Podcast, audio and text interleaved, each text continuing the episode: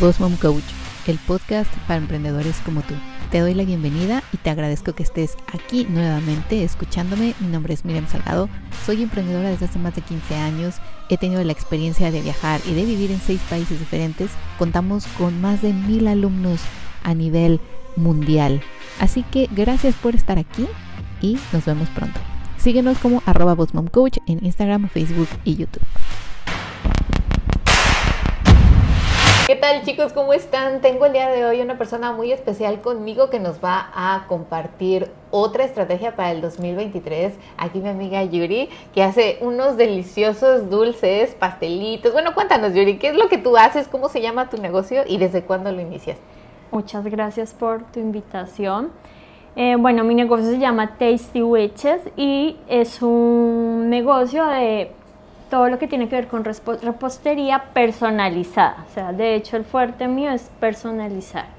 Hago exactamente lo que tú quieres, como lo quieres para el evento que tú quieres. y se ve riquísimo y ahorita lo vamos a probar. Lo voy a probar por ustedes, chicos.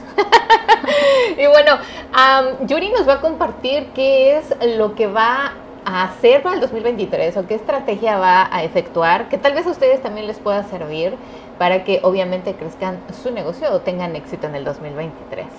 Bueno, de hecho, eh, lo más fuerte en mi negocio son los pasteles personalizados. Todos sabemos que alrededor de un pastel siempre hay muchos invitados, mucha gente que interviene en el pastel, lo prueba. De hecho, esto es lo, esto es lo que ha hecho que, que mi negocio crezca, ¿no? Porque en una fiesta o en una reunión, muchas personas prueban del pastel. Exacto. Entonces realmente eso es lo que, lo que ha hecho crecer mi negocio. En cuanto a estrategia para el 2023, pues eh, pienso incluir productos nuevos. La repostería es un mundo gigante, no es solo pasteles, no es solo cupcakes, no es solo galletas, hay K-pops y es algo que te permite innovar mucho. Eh, en ese sentido, entonces eh, yo pienso que lo importante es siempre mantener la calidad del producto, que es lo que hasta hoy yo pienso que me ha tenido o me ha permitido crecer, porque es un producto que es rico, está hecho con materiales de muy buena calidad. Y pues realmente yo pienso que lo importante es siempre mantener la calidad e innovar. Voy a traer, eh, incluir productos nuevos eh, como dentro de mi menú, de mi catálogo, para así pues abarcar más en cuanto al tema del arte del azúcar. Ay, genial, pues eso me encanta porque eh, innovar, hay una frase que creo que dice innovar o morir.